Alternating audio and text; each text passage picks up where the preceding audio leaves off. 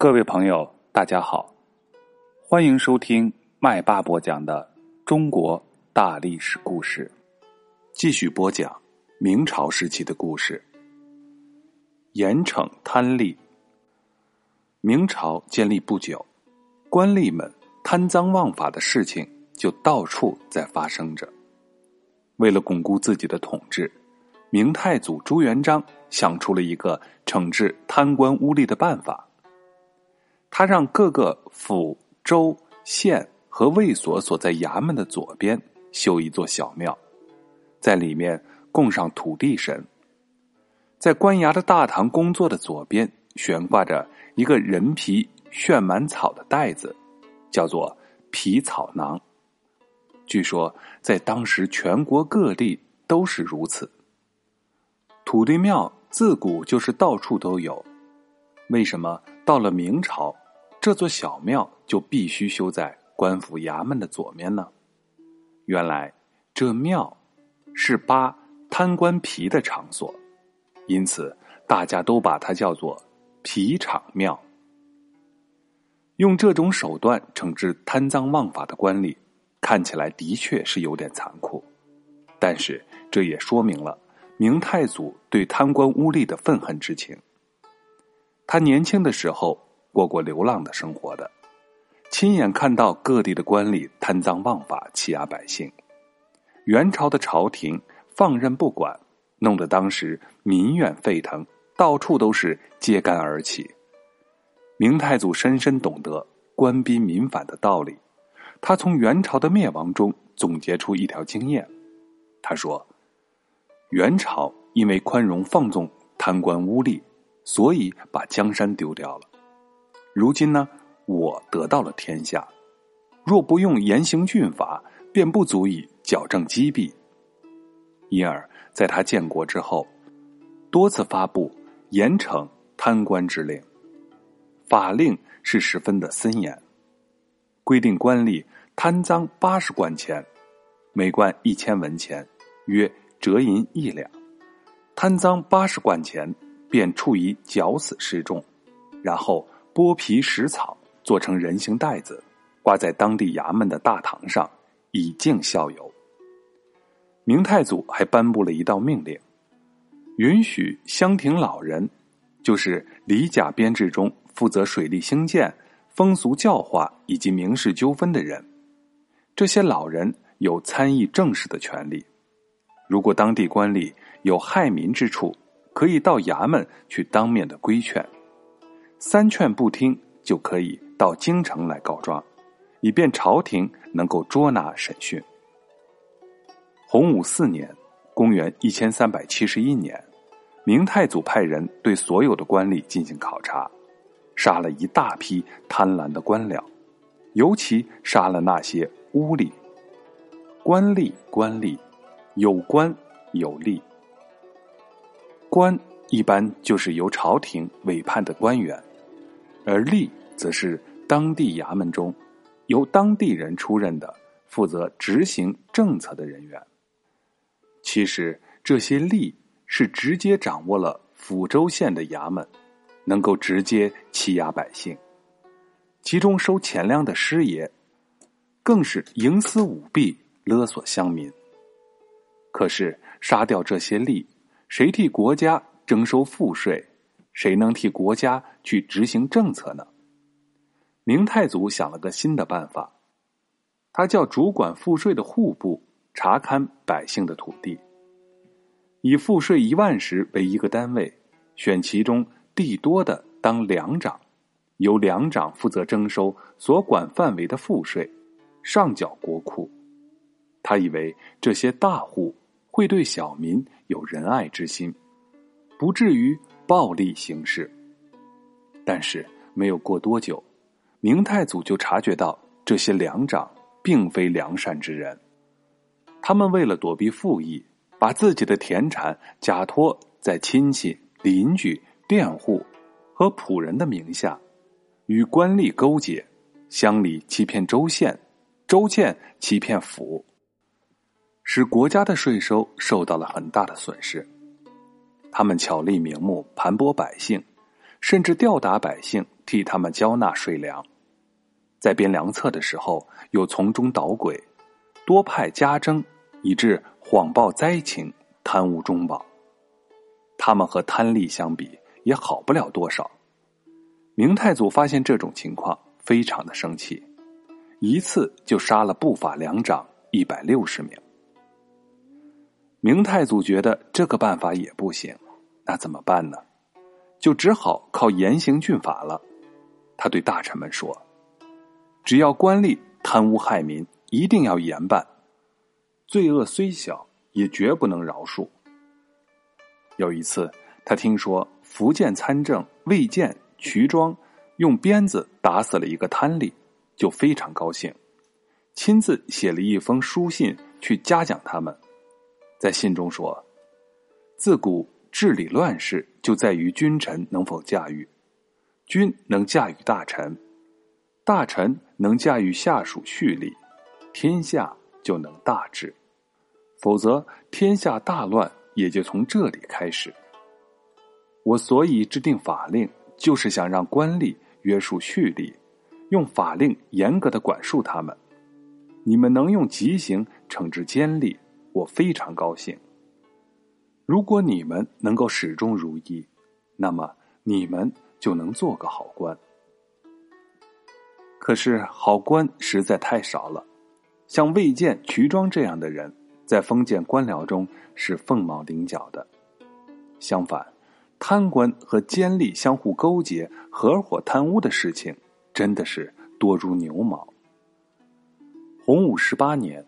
公元一千三百八十五年的三月，发生了一起震动全国的郭桓案。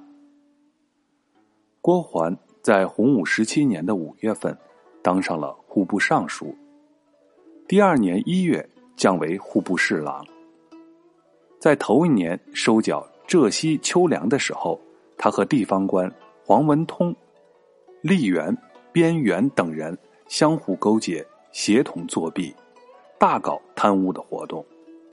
本来浙西税粮应上缴国家粮仓四百五十万石，他们只缴了六十万石，另外交了八十万锭银子给国库。以当时银价和粮价折算，这八十万锭可以顶两百万石粮食，而其余的一百九十万石粮食就被他们贪污了。他们还合伙私分，浙西各府钱钞五十万贯。郭桓又与官吏张钦合伙吞没应天等五府所属州县十万亩官田的下税秋粮。郭桓利用自己是征收赋税的最高主管官员的有利条件，我们在前面提到的这几桩大的贪污罪行都没有暴露。于是他的胆子就越来越大，手也就越伸越长，竟然把军用粮仓里的三年积蓄倒卖一空。当时全国除京师应天之外，总共有十三个布政使司。他利用职权和十二个布政使司的官吏相勾结，倒卖存在仓库里的粮食，还与管理储存金银钱钞的府库官员。范朝宗、张玉合伙偷盗金银，假借各种名义窃取钱钞六百万张。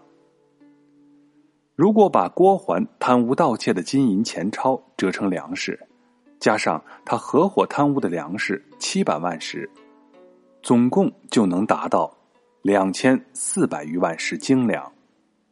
这个数字和当时全国的秋粮实征总数几乎是相等的。这个案子使明太祖大为震惊，好几天都不能睡好。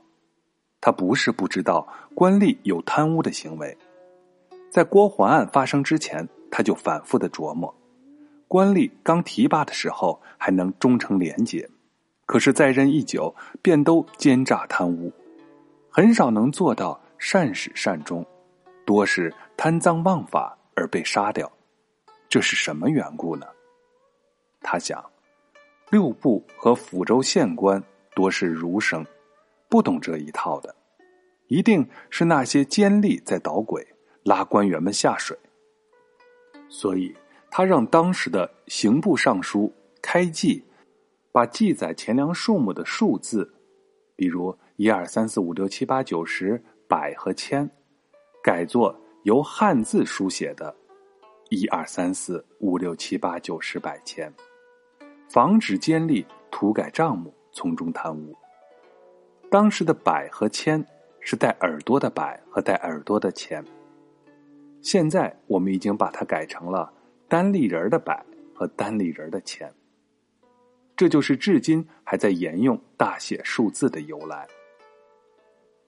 这次郭桓贪污案数目这么大，审案之中又发现这个案子和户部侍郎胡毅、王道亨、礼部尚书赵茂、兵部侍郎王忠、刑部尚书王惠迪、工部侍郎麦志德等，以及整个六部上下大小官员，几乎都有关系。这就无法用奸吏捣鬼来解释了。朱元璋像从睡梦中惊醒，突然发现朝廷大小官员竟然都是贪婪之徒，于是便狠了狠心，吐出一个“杀”字，下令把赵茂、王惠迪、主犯郭桓以及从六部左右侍郎以下官员都杀了。在江南，不少富户也被牵连被杀，当时总共杀掉了几万人。这一下就引起了当时的地主和官僚的不满，可是他们不敢说倒卖官粮合法，也不敢说杀掉那些贪官污吏不对，于是就把矛头对准具体处理这个案子的御史和法官，一时议论纷纷，咄咄逼人。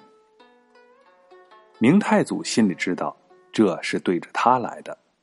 他觉得这个矛盾再发展下去，对自己是非常不利的。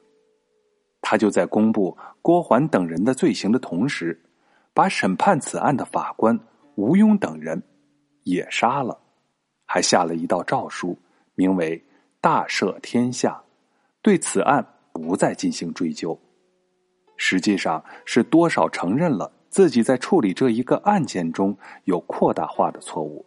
对当时地主官僚也进行了安抚，从而结束了这个案子的蔓延。为了进一步防止贪污案件的发生，明太祖还亲自编写了大告，其中有不少法律是针对贪官污吏的。经过这样一番大张旗鼓的整治，贪赃枉法的事情少多了，同时吏治和社会风气。也有了一些改变。后来明世宗的时候，有个人叫做何良俊，说他小时候曾经看见一个八十多岁的和尚，参加过编修《永乐大典》。这位和尚曾经感慨的说道：“洪武时期，秀才做官，吃了多少的辛苦，受了多少的惊骇，费了多少的心力，办成了多少事儿。”结果小有过错，轻的充军，重的杀头。如今倒好，秀才做官尽情的受用，皇恩是宽大了，但是如今又能为百姓做几件事儿呢？从这个和尚的感叹里，能够反映出明太祖当时惩治贪吏，确实在当时的社会产生了很积极的效果。好了，本节的故事就讲到这里。在下一节故事里，麦霸要给大家讲一讲凤阳花鼓。